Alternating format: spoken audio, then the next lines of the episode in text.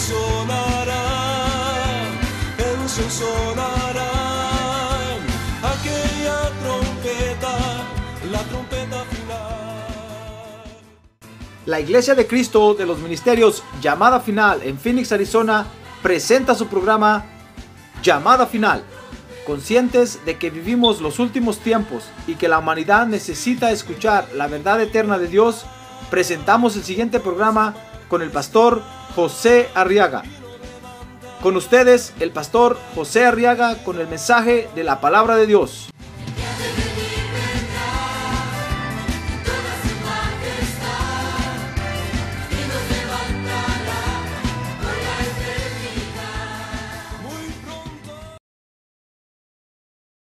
En segunda de Tesalonicenses capítulo 1 verso 3.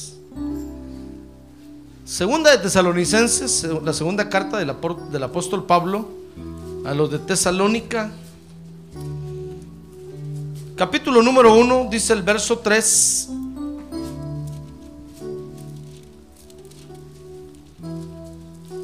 Siempre tenemos que dar gracias a Dios por vosotros, hermanos, como es justo, porque vuestra fe aumenta grandemente y el amor de cada uno de vosotros hacia los demás abunda más y más. Oiga, ¿cómo eran estos creyentes, hermanos? Dice el verso 4, de manera que nosotros mismos hablamos con orgullo de vosotros entre las iglesias de Dios por vuestra perseverancia y fe en medio de todas las persecuciones y aflicciones que soportáis. Entonces dice el verso 5, esta es una señal evidente del justo juicio de Dios, para que seáis considerados dignos. A ver, diga conmigo, digno. A ver, más recio, digno. Oiga, para que seáis considerados dignos del reino de Dios, por el cual en verdad estáis, ¿estáis qué? Sufriendo.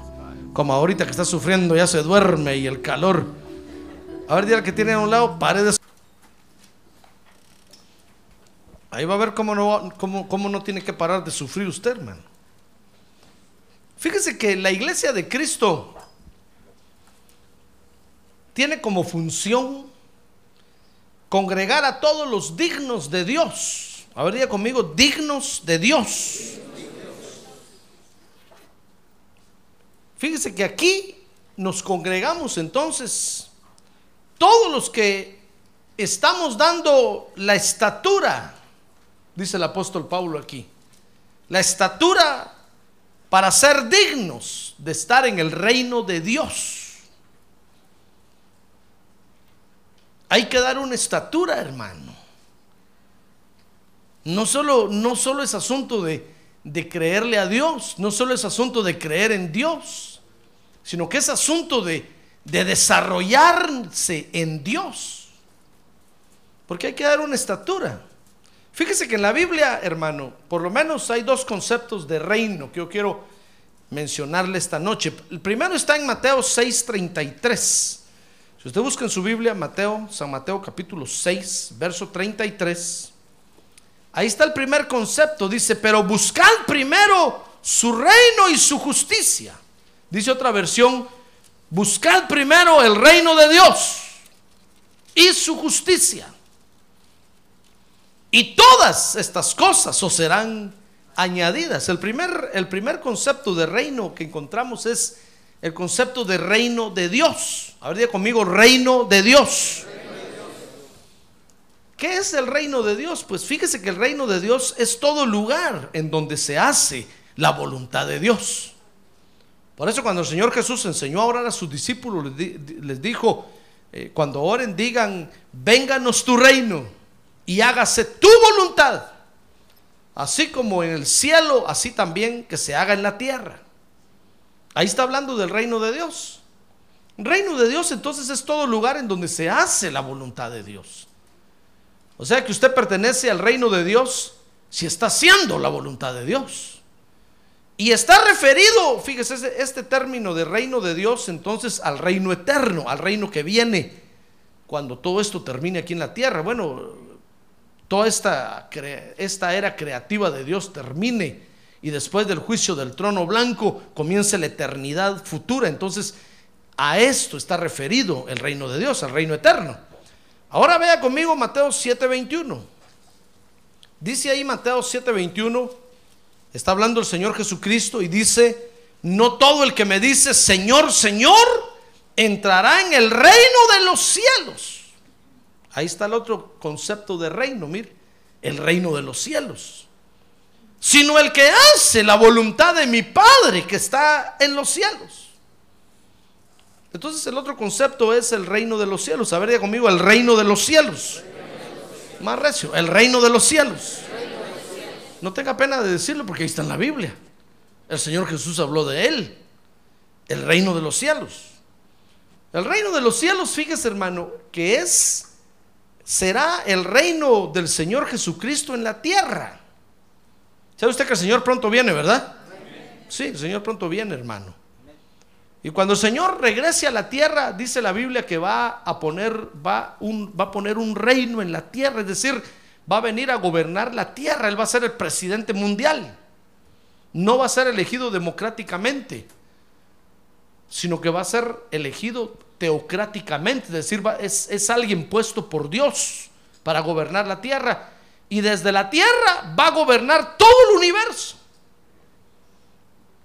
Entonces de la tierra van a salir los, todos los reyes y gobernantes que van a, todos los gobernadores que van a, gobernar todo el universo, porque ese, es- ese fue el plan original de Dios, por eso creó el universo. El universo Dios no lo hizo para que esté ahí oscuro y vacío, hermano, sin habitantes y los planetas como sin vida, muertos. No, Dios hizo todo eso para que todo eso se habite. Lo que sucede es que por la rebelión que hubo, Dios tuvo que parar el desarrollo de la población del universo. Y entonces cuando el Señor Jesucristo regrese a la tierra, Él va a venir a poner un reino a la tierra. Ese va- se llama en la Biblia el reino milenial de Cristo. Pues ese es el reino de los cielos, el reino propio del Señor Jesucristo. Ahora, el Señor Jesucristo, fíjese, en- enseñó que para ver y para entrar al reino, al reino de Dios, dice San Juan capítulo 3, verso 3, hay que nacer de nuevo. A ver, dile que tiene a un lado, nacer de nuevo, hermano. No se duerma. Dígale, no se duerma. Por favor, dale un mensaje al que está a un lado ahí de mi parte. Dígale, dice el pastor que no se duerma. Ya lo miró. Ahorita abrió los ojos así. ¿Dónde estoy? ¿Dónde estoy? Está en la iglesia, está en la iglesia. No tenga pena. No ha llegado al cielo porque va a pensar que está en el cielo ya. No, todavía está en la iglesia, aquí en la tierra.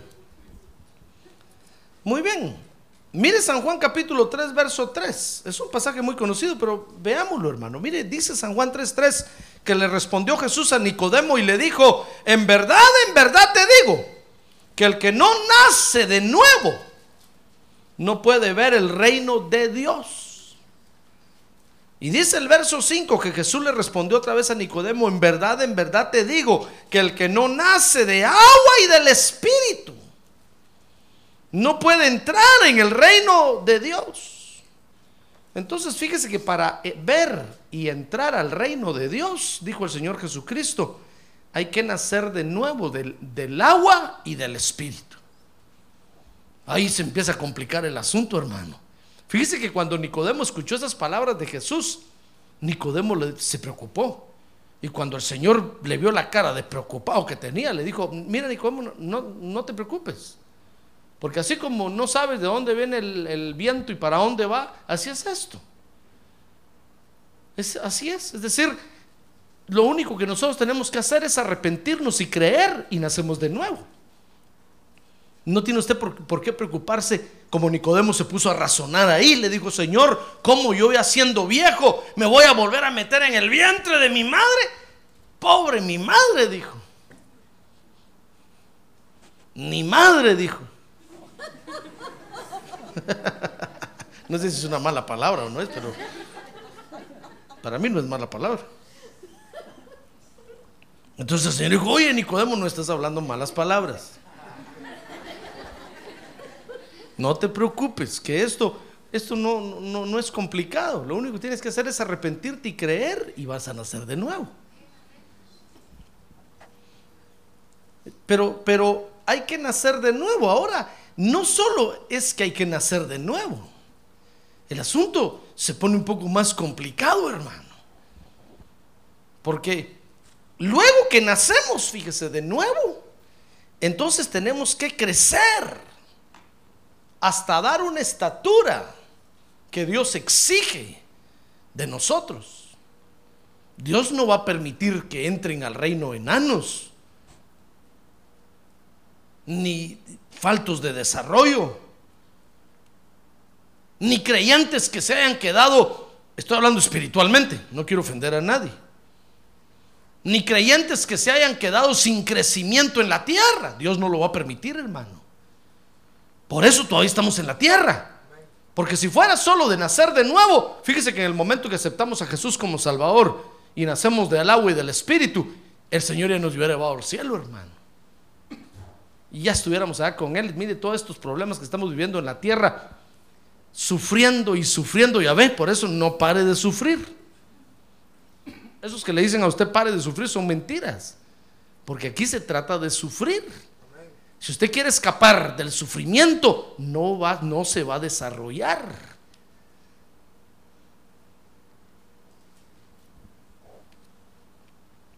Entonces no se trata solo de nacer de nuevo sino que hay que desarrollarse.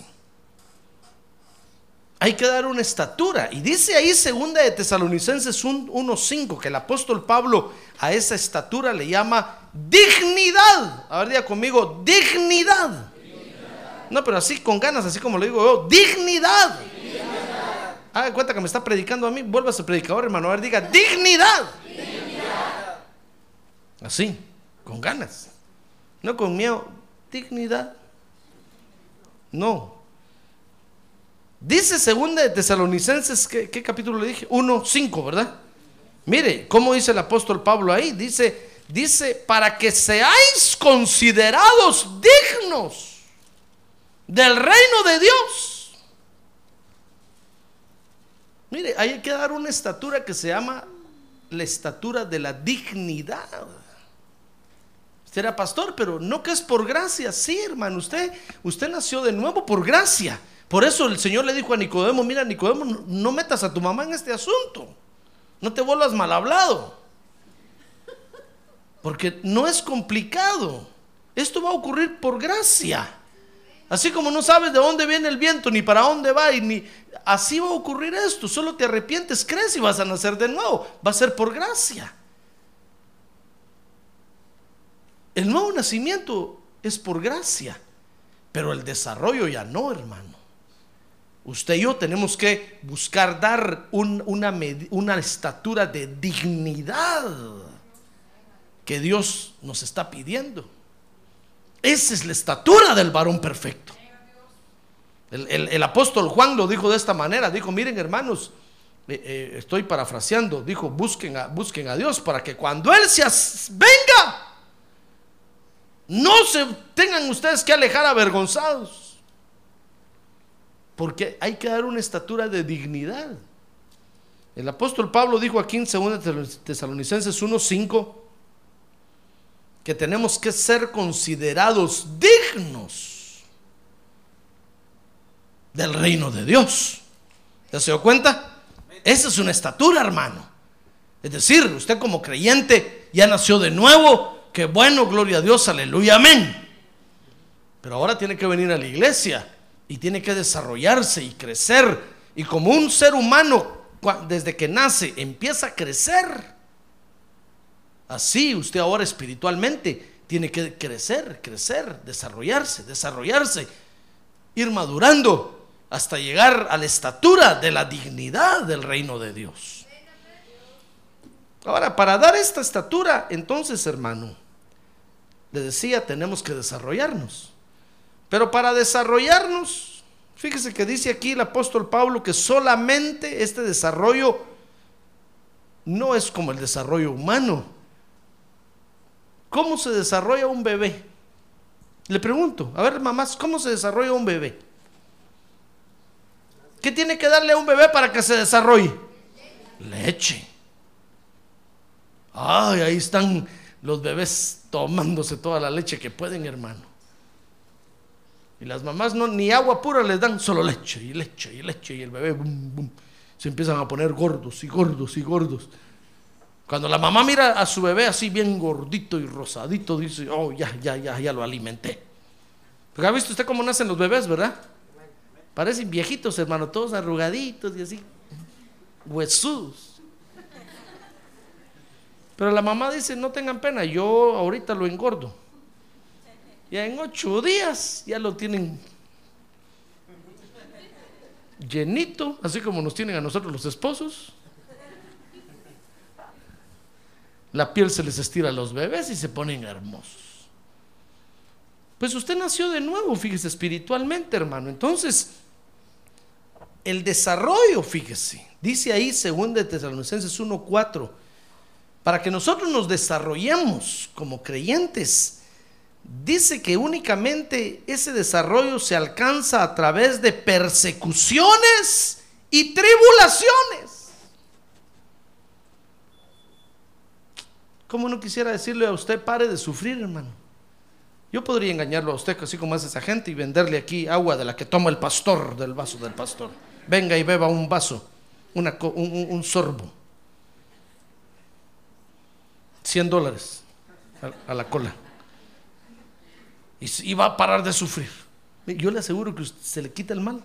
Yo, se lo aseguro, porque acuérdese que los, los, los, los, idólatras, los espiritistas usan todas esas cosas para que la gente se sienta bien.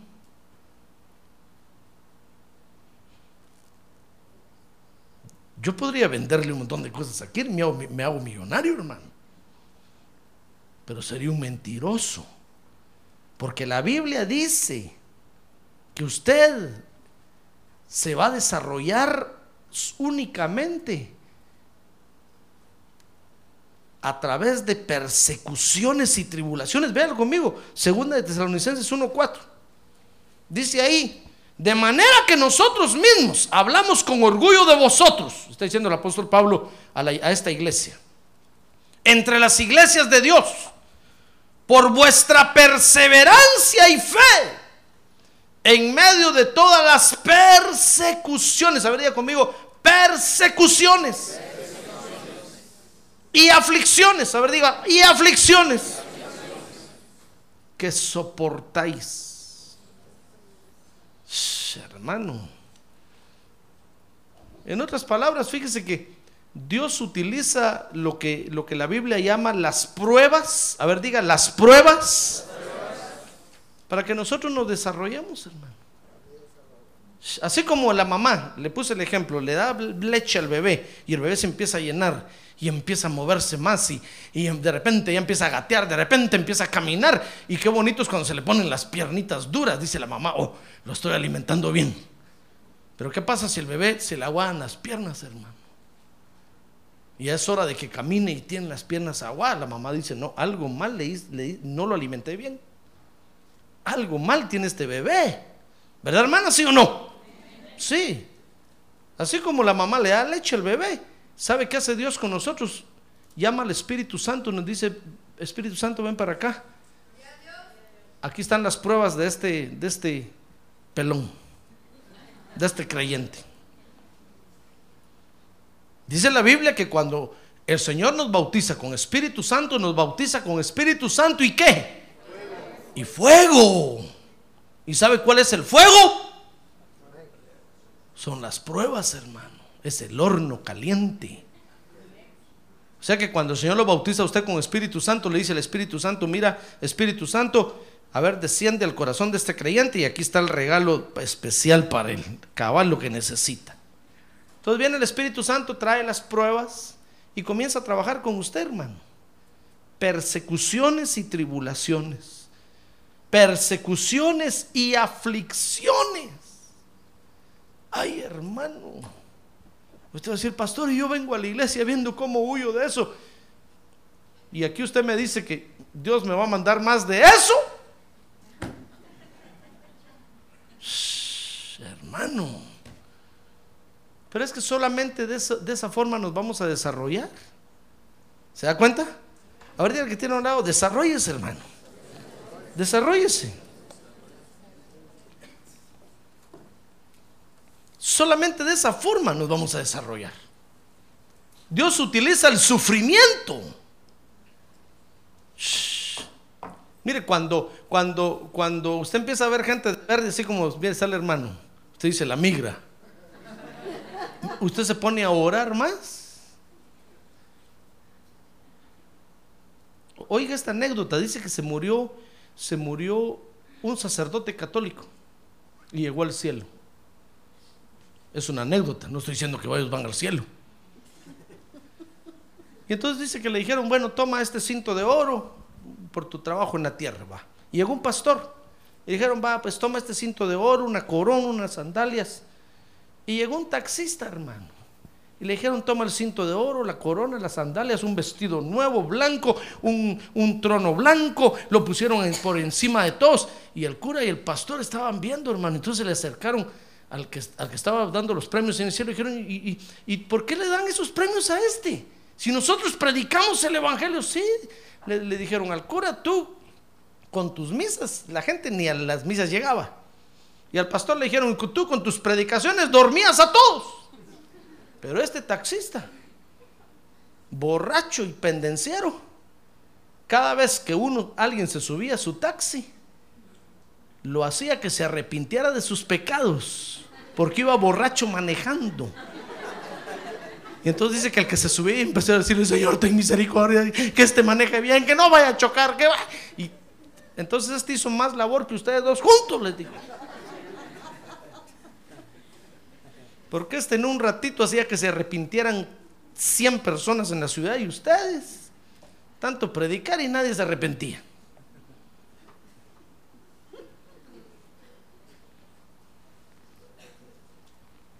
Porque cuando nosotros estamos en medio del sufrimiento, hermano, oh, andamos buscando culto de día, ayuno de noche y vigilia de día.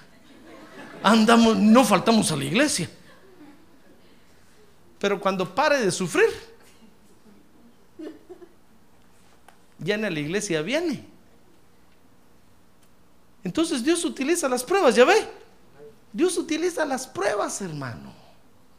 Así como el mundo utiliza los exámenes, los tests, las pruebas para, para, para promover a alguien de un nivel a otro nivel más alto y lo hacen sufrir por un momento porque le ponen un examen ahí y tiene que contestar. Así Dios utiliza las pruebas. Dios dice, muy bien, hoy te voy a promover del lugar, pero te voy a meter en un horno y te voy a hacer gritar. Y ahí estamos nosotros.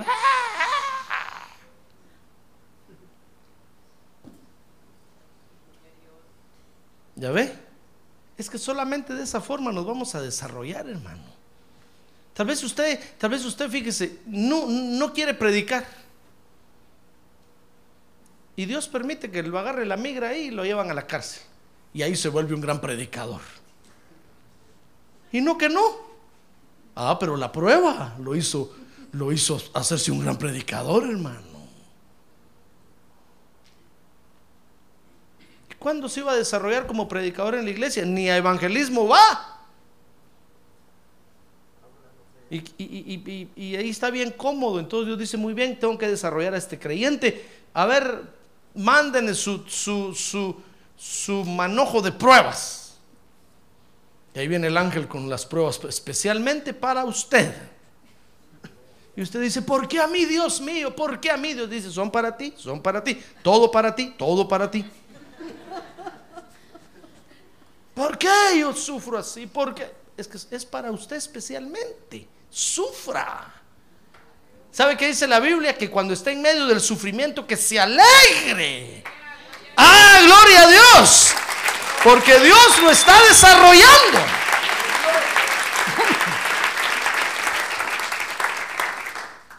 Por eso es que, eh, fíjese que cuando el creyente está soltero, Dios no lo agarra por ningún lado, hermano. Si le quitan el trabajo, contento se pone porque pasa durmiendo todo el día. Pero cuando el creyente se casa, entonces dice Dios, hoy sí te casé, ahí sí que te casé. Oh, entonces Dios empieza a trabajar con uno, hermano. Trabaja con uno a través de la esposa, trabaja con uno a través de los hijos, hermano. Desde que, desde que son engendrados. Dios empieza a probarlo a uno y después nacen o se enferman y, después van creciendo. Cuando se ponen adolescentes, hermano. Qué prueba más terrible.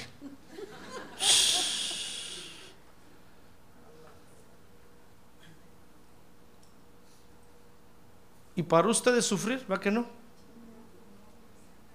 Y peor si tuvo cinco. Peor sí. Oiga, detrás de uno viene otro. Y después el otro. Ya cuando llegue al cuarto, quién sabe qué va a hacer de usted, hermano. Si con el primero ya se quiere meter un tiro y le faltan cuatro todavía. Y el primero está diciendo, no, no te mates, papi, no te mates, faltan cuatro más, dales chance. Si al primero usted ya lo quiere colgar de un lazo y imagínese le faltan cuatro, usted mira para atrás cuatro y otro que viene cinco. Entonces ahí es cuando usted dice, ¿para qué tuve tantos? Uno hubiera tenido. Sí, pero ya los tuvo. Ahora sufra como valiente. Póngase en las manos de Dios nada más. Y alégrese y gócese. Amén. Dios utiliza las pruebas entonces para desarrollarnos. Dice, dice ahí el capítulo 1, verso 3, que estas pruebas, dice ahí, nos van a hacer crecer. 1, 3, dice, siempre tenemos que dar gracias a Dios por vosotros, hermanos, como es justo. Porque vuestra fe aumenta. Mire, tenemos que crecer en fe. ¿Y cómo vamos a, a crecer en fe si pare de sufrir? ¿Usted cree que es correcto que usted pare de sufrir poniendo su fe en un, en un vaso de agua, en una cruz de ocote, en el manto sagrado. Eso es idolatría, eso es espiritismo, es santería. Nosotros tenemos que poner nuestra fe en el Señor Jesucristo y de ahí nos tenemos que agarrar duro, hermano. Y que venga lo que venga. Y tenemos que aguantarlo y soportarlo porque tenemos que crecer en fe. Dice 1.3 que tenemos que crecer en amor. Ay, hermano. ¿Con qué razón? A veces usted siente que nadie lo quiere en la iglesia. Usted se enferma y nadie lo visita, ni el pastor. Y después usted viene el domingo al culto y al primero que mira enfrente es al pastor. Y usted lo tiene que amar. Y usted le tiene que obedecer. Ay, hermano. mire qué sufrimiento. Y es ahí cuando usted se empieza a acordar, pero ni a mi padre me le humillé tanto. Y este pastor, ay, qué dolor, hermano. Y yo aquí estoy risa y risa, ringui, ringui, ringui, ringui. ¡Ah, gloria a Dios! ¡Gloria a Dios! Tenemos que crecer en fe, tenemos que crecer en amor. Dice ahí 1.4 que tenemos que crecer en paciencia. Dice el apóstol Pablo ahí, miren, yo me siento orgulloso de ustedes por su perseverancia, dice otra, otra, otra versión, por su paciencia.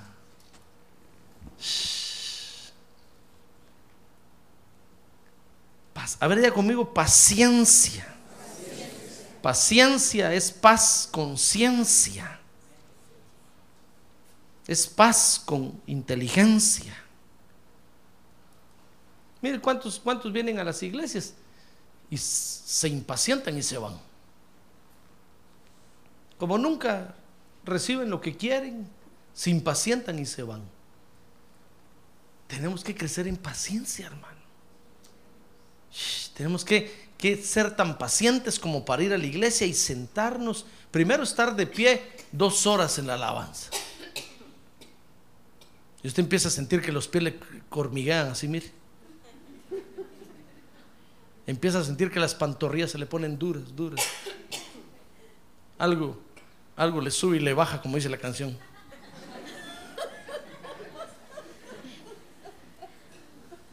Después de dos horas tiene que estar sentado tres horas escuchando al pastor. Y no se puede dormir. Qué paciencia, hermano. Hay algunos que lo miran a usted y dicen, qué tonto este. ¿Cómo aguanta eso? Y se van. Pero es que tenemos que crecer en paciencia. Ahora diga conmigo paciencia. Ahora diga que tiene a un lado, tenga paciencia, hermano. Ya va a terminar el pastor, dígale, tenga paciencia. Tenga paciencia. Tenga paciencia. Tenemos que crecer en fe, en amor, en paciencia. Ahora, lo interesante de esto, fíjese hermano, es que las pruebas son una operación de Dios. Son una operación de Dios. Y como son una operación de Dios, fíjese que dice 1.6, ahí segunda de Tesalonicenses capítulo 1, verso 6, que Dios tiene instrumentos para hacer la prueba. Vea conmigo, dice ahí 1.6. Porque después de todo es justo delante de Dios retribuir con aflicción a los que os afligen. Mire, Dios tiene instrumentos que se encargan en afligirnos, hermano. En afligirnos y en aflojarnos. Dice la Biblia que el apóstol Pablo le decía a Dios, quítame este aguijón que me, que me lastima. Y tres veces le pidió al Señor y las tres veces el Señor le dijo, bástate mi gracia. Porque en tu debilidad mi poder se perfecciona. Dios tiene instrumentos que fíjese que especialmente los envía. Oiga, Dios los envía. No el diablo. El diablo le hace los mandados a Dios. Dios envía al diablo para afligirlo a usted. ¿Así? ¿Se acuerda de Job? ¿Quién envió al diablo a quitarle todo a Job? O el diablo dijo, no, yo voy a ir, yo tengo poder. ¿Quién envió al diablo a quitarle las cosas a Job? Fue Dios, hermano. El diablo le dijo, mira, mira Dios, si tú le quitas todo lo que tiene, vas a ver que te va a maldecir. Extiende tu mano y quítale. Y entonces el Señor le dijo, va, pues vete, tú eres mi mano, vete. Porque Dios tiene dos manos, por eso nosotros tenemos dos manos. ¿Sabe usted que somos, fuimos hechos a imagen y semejanza de Dios, verdad? A ver, levante sus dos brazos así, diga, a ver, diga, yo tengo dos brazos con dos manos. Ahora bájelos, por favor. Dios tiene dos brazos, un izquierdo y un derecho. Dice la Biblia que su brazo derecho es su brazo de justicia, se llama Jesucristo. Y su brazo izquierdo es su, brazo de, de maldad y se llama Satanás. Entonces cuando, cuando Dios lo quiere desarrollar a usted, porque lo ve dormilón ahí en la silla, entonces Dios dice, muy bien, ven brazo izquierdo, dale una sacudida a este. Porque no, hay modo que ya no quiere crecer, ya no se quiere desarrollar. Entonces Dios dice ahí, hermano, tiene instrumentos con los que nos aflige. Así como en el tabernáculo de Moisés tenían instrumentos de hierro con el que cortaban al cordero tenían instrumentos de hierro con el que lo degollaban y lo, y lo despellejaban, hermano. Eran, eran instrumentos de hierro. Así Dios tiene instrumentos de hierro hoy con los que nos quita el pellejo del orgullo. De repente envía a alguien ahí como hierro, sin corazón. Y sentimos que nos están rebanando, hermano. ¡Ah! Y Dios dice un poquito más, otro grito más y ya, ya va a terminar, ya va a terminar. Dios tiene instrumentos que nos afligen, Porque la prueba es una operación de Dios. Dice 1.7. Pero los probados reciben paz, la paz de Dios, dice ahí. Y daros alivio a vosotros que sois afligidos. Y también a nosotros cuando el Señor Jesús sea revelado desde el cielo. Mire, el Señor es cierto que tiene instrumentos para afligirnos, pero, pero también al mismo tiempo nos llena de paz el corazón, hermano. La paz de Cristo en nuestro corazón es como la anestesia que Dios nos pone. Mire cómo es de bueno Dios. A diga, qué bueno es Dios. Qué bueno es Dios, hermano. ¿Qué le parece que le dice, sabes qué? Te voy a quitar eso feo que tienes ahí. Se te sale un bulto a un lado. Y usted dice, ¿qué bulto? Y aquí tiene el bultón por un lado. Yo no me miro ningún bulto. Y ahí tiene el bulto. Dios dice, yo sí te lo miro, te lo voy a quitar, pero primero te voy a anestesiar. Y pone paz en su corazón. Y usted con paz en el corazón, entonces viene la navaja y le rebana qué hermano. Y usted pega un grito. Tal vez no dice gloria a Dios. Yo no sé qué dice. Pero con paz en el corazón. Hasta usted mismo se ofrece, dice, Señor, ¿no quedaría un pedazo más? De una vez quítamelo. Para que quede cortado de raíz. Entonces Dios pone paz en nuestro corazón. ¿Se da cuenta? Dice 1.8 que los que en medio de, estas, de estos sufrimientos no conozcan a Dios, entonces Dios los va a desechar, hermano. Vea conmigo. Segunda Tesalonicenses 1.8 y 9 dice, dando retribución a los que no conocen a Dios y a los que no obedecen al Evangelio de nuestro Señor Jesús. Mire, es como que Dios dijera, saben, yo voy a usar las pruebas para hacerte crecer a ti, creyente. Pero si con las pruebas no obedeces, si con las pruebas no aprendes, ya no tengo otra cosa más que hacer contigo, sino tirarte allá afuera nada más. Por eso dice ahí 1.8 que va a dar, le va a dar retribución a los que no conocen a Dios, a los que en medio de las pruebas, está hablando de los creyentes, hermano. En medio de las pruebas, fíjese que la prueba es para que conozcamos más a Dios. Por eso le dijeron al apóstol Pablo, bástate mi gracia, hijo mío. Porque en tu debilidad, le dijo Dios, mi poder se perfecciona, como diciéndole, sabes, ahí en medio de tu dolor vas a ver mi poder y me vas a conocer mejor. Porque es como le he enseñado a usted. Si Dios sana, hermano, tenemos que, tenemos que dar testimonio de que Dios sana, pero entonces va a venir la enfermedad y nos va a atacar. Pero si Dios nunca lo ha sanado a usted, ¿cómo puede decir usted que Dios sana, hermano? ¿Se da cuenta? Entonces dice uno, dice uno 8, que los que en medio de ese dolor no conozcan a Dios, y los que en medio de ese sufrimiento no obedezcan al Evangelio de nuestro Señor Jesús, estos sufrirán el castigo de eterna destrucción, excluidos de la presencia del Señor y de la gloria de su poder. Porque Dios ya no va a tener otra manera de hacerlo recapacitar a usted, hermano.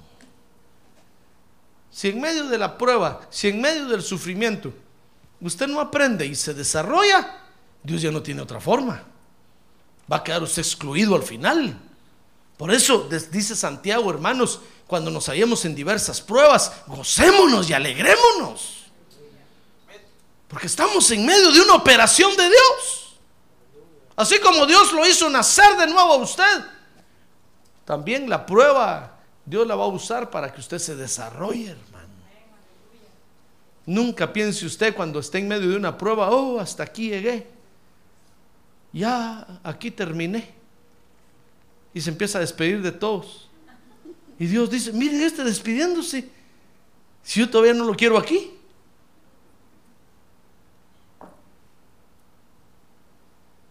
Y todavía nos falta mucho por caminar aquí, hermano. No, cuando esté en medio de una prueba, alégrese porque Dios lo está, lo está desarrollando Tal vez usted no entiende en el momento, tal vez usted dirá, pastor, pero no entiendo qué me está pasando. No, mire, tal vez usted no ve nada, pero algo está haciendo Dios, algo a su favor. Es una bendición para usted. Ah, gloria a Dios. Va a ser una bendición para usted. Porque después en el tiempo, por eso fue como, como, como, cuando el Señor le dijo al apóstol Pedro, Pedro, ahorita no entiendes, pero después lo vas a entender. Y después Pedro entendió, hermano. Y Pedro dijo, wow, era cierto. En el momento yo no entendía por qué me estaban atribulando, por qué, por qué apostaté, por qué negué al Señor. Pero después Pedro ya lo entendió, hermano. Porque iba a ser un instrumento que Dios iba a usar para confirmar a muchos en el Evangelio. ¿Y quién mejor que Pedro que había pasado un horrible, una horrible experiencia de negar al Señor? Por eso lo que usted está viviendo, Dios lo va a usar. ¿Sabe que Dios lo va a usar? Dios lo va a usar, hermano. Porque después van a venir más y van a entrar por esa puerta con ese mismo dolor. Y usted se va a parar frente a ellos y va a decir, ya no sigan con el pastor. Yo tengo la solución para ustedes. Dios me pasó a mí por ahí. Fortalezcanse, fortalezcanse. ¡Ah, gloria a Dios! Gloria a Dios. Y juntos vamos a edificar la iglesia, hermano. Amén. Ahora que tiene un lado, usted tiene que trabajar para Dios, hermano. Por eso, aguante.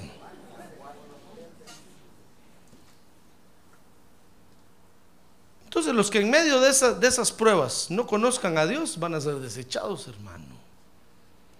Por eso, cuando usted, cuando usted está en medio de una prueba, en lugar de alejarse de la iglesia, venga a la iglesia, hermano. No cometa el error de alejarse, porque no se va a desarrollar. Nosotros queremos, queremos dejar de sufrir, por eso hace dinero esa gente, porque estamos viendo cómo dejamos de sufrir. No queremos padecer un poquito. No queremos, hermano, no queremos estar en ninguna tribulación. No, no, no. Solo comienza la enfermedad y empezamos a buscar al brujo, al hechicero. Como el pastor no está, empezamos a buscar a ver quién nos da agua de calahuala, agua de ruda, agua de... Y viendo qué hacemos, hermano. Porque, porque no queremos.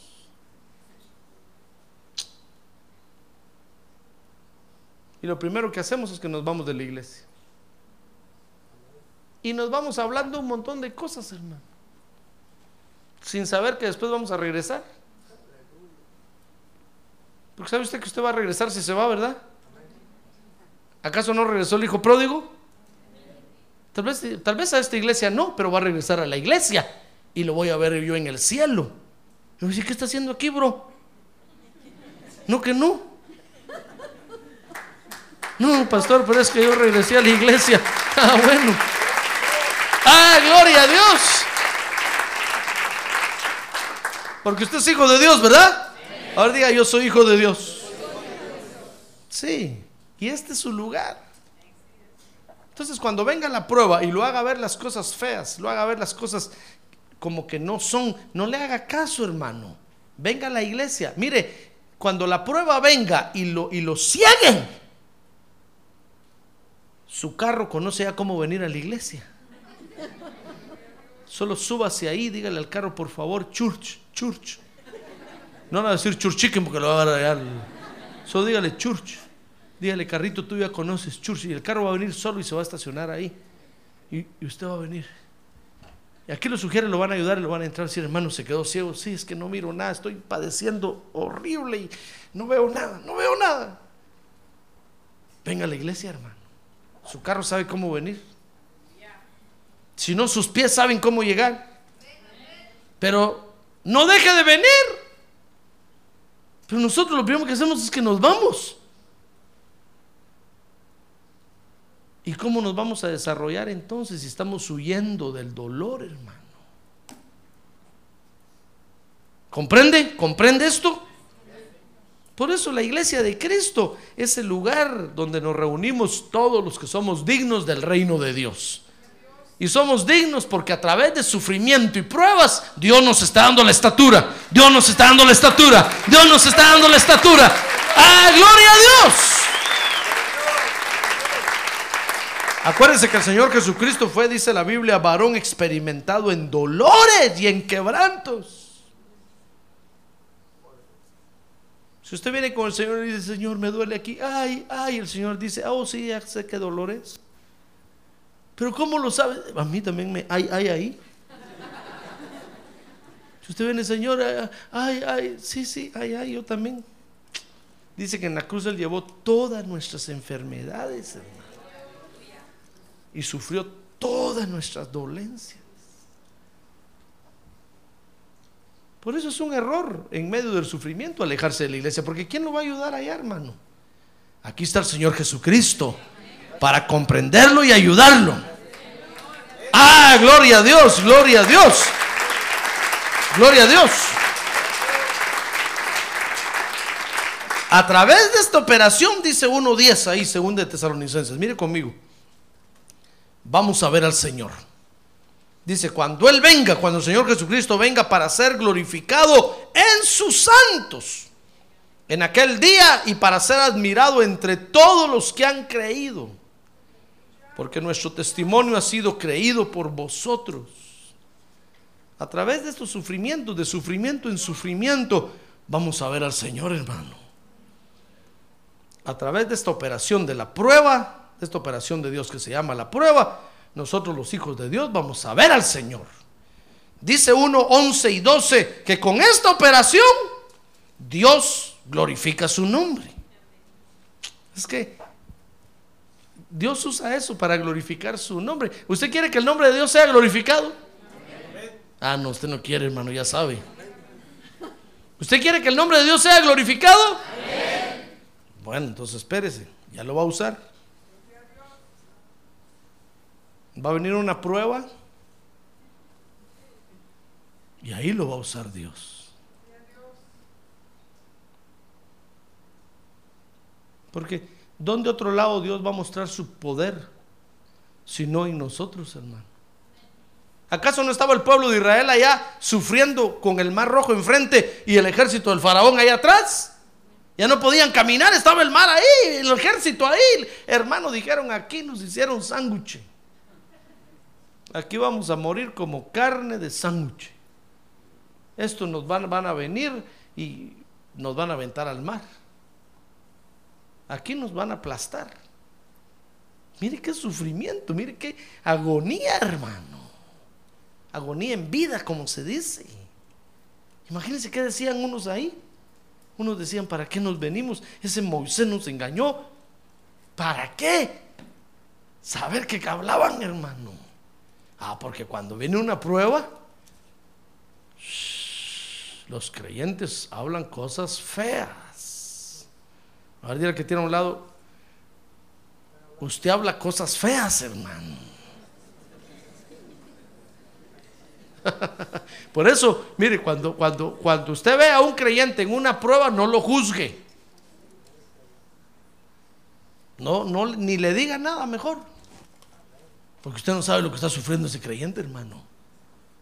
Y al dolor y al sufrimiento lo hacen hablar cosas feas y horribles. Tápese los oídos, no oiga. Porque, porque esa agonía es tan terrible. Pero ¿qué hizo Dios entonces? Les abrió el mar rojo, hermano.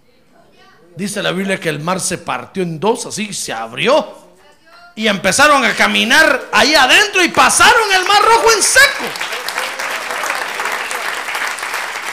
¡Ah, gloria a Dios! ¿Vieron la gloria de Dios o no? Sí, mire, ¿cuándo Dios iba a abrir otra vez el mar rojo? Dígame usted, ¿cuándo? Dios está sentado en su trono diciendo, quiero abrir el mar rojo, quiero abrir el mar rojo. ¿Con quién lo abriré? ¿Quién me hará el favor de pararse ahí enfrente para abrirlo? Oh, dijo, mi pueblo. Vengan para acá, les dijo, párense ahí. Sí, dijeron todos, se fueron a parar ahí. Dios está con nosotros. Sí, que te venga la bim bomba. Dios, Dios, ra, ra, ra, decían. Nada nos va a pasar. Cuando vieron al ejército, hermano. No, que Dios estaba con nosotros. Dios dijo, hoy voy a mostrar mi poder, voy a abrir el mar rojo. Y ¡rum! abrió el mar rojo. ¿Usted quiere que Dios esté con usted todavía? Le voy a repetir la pregunta. ¿Usted quiere que Dios esté con usted todavía? Qué valiente es usted, hermano. Entonces prepárese. A ver, diga que tiene un lado, prepárese, hermano. Porque Dios así es. Dios para glorificar su nombre usa instrumentos. Y uno de esos instrumentos somos nosotros. Dice la Biblia que Dios en su casa tiene vasos de honra y vasos de deshonra. Y unos son para, ser, para servicios de honra y de gloria y otros son para usos viles. Entonces Dios tiene instrumentos. Si usted es un vaso de honra, prepárese, porque Dios lo va a usar. Por supuesto que va a sufrir, pero Dios lo va a usar. Con esta operación, dice 2 Tesalonicenses 1:11, entonces, Dios glorifica su nombre. Dice, con este fin también nosotros oramos siempre por vosotros, para que nuestro Dios os considere dignos, ahí está, mire, de vuestro llamamiento y cumpla todo deseo de bondad y de obra de fe con poder, a fin de que el nombre de nuestro Señor Jesús sea glorificado en vosotros y vosotros en él, conforme a la gracia de Dios y del Señor Jesucristo. Entonces, ¿qué es la iglesia? Cuando usted le pregunta, ¿qué es la iglesia? Usted tiene que decir, la iglesia es la reunión de todos los nacidos de nuevo que estamos siendo probados por Dios para darle estatura de dignidad para entrar en su reino. ¿Ya ve cuál es la función de la iglesia? Amén. Sí. Entonces cuando usted esté en prueba, venga a la iglesia. Porque usted es un nacido de nuevo que Dios está probando, porque lo está desarrollando. Todos los que estamos aquí, algún dolor tenemos, algún sufrimiento tenemos, hermano. Algo, de algo estamos padeciendo. Porque de eso se trata. Pero si yo le dijera aquí, yo, yo le dijera aquí a usted, mire, aquí en la iglesia usted va a parar de sufrir. Usted va a decir, pastor, pero eso va en contra de mi desarrollo. Yo acepto que Dios me dé paz, como dice la Biblia, que me dé gozo, pero que pare de sufrir. ¿Cómo voy a parar de sufrir si el sufrimiento Dios lo usa para que yo me desarrolle? Amén. Entonces yo termino diciéndole, la iglesia entonces es el lugar donde se reúnen todos los nacidos de nuevo que están siendo probados por Dios. Los que son probados y se alejan de la iglesia, oiga bien, ahora que tiene un lado, oiga hermano, esto es para usted, que está sufriendo. Los que, son, los que son probados y se alejan de la iglesia no están dando la estatura de dignidad para el reino de Dios. Si es que cuando le toque sufrir, levante la cabeza en alto y dígale al Señor, échale más, Señor, otro poquito más, aguanta un poquito más. Levante la cabeza en alto, dice la Biblia, porque es una operación de Dios para que usted se desarrolle. Amén. A ver, cierre sus ojos. Cierre sus ojos y déjeme orar por usted. Yo no sé si usted está sufriendo hoy o yo no sé si va a sufrir mañana, hermano. Pero lo que sí sé es que Dios usa el sufrimiento para desarrollarnos y nadie va a escapar. Y si usted quiere darle estatura de dignidad, Dios lo va a meter en el sufrimiento. Mi consejo es que cuando esté en medio del sufrimiento no trate de huir, porque no se va a desarrollar, hermano. Mejor siga adelante, camine en el Evangelio y más adelante está la salida de ese sufrimiento. Ya va a salir, ya va a salir. No trate de oír porque eso, eso no, no va a evitar que usted sufra. Al contrario, esto va a alargar el sufrimiento. Mejor dígale, Señor, yo sé que estoy en tus manos. Yo sé que tú no me quieres destruir. Ten misericordia de mí, dame fuerza para este momento. Dame valor para este momento. Dame paz y gozo para pasar este momento en medio de mis hermanos con alegría, con gozo, viniendo a la iglesia, sirviéndote a ti. ¿Quiere decirle al Señor? A ver, ¿por qué no se pone de pie y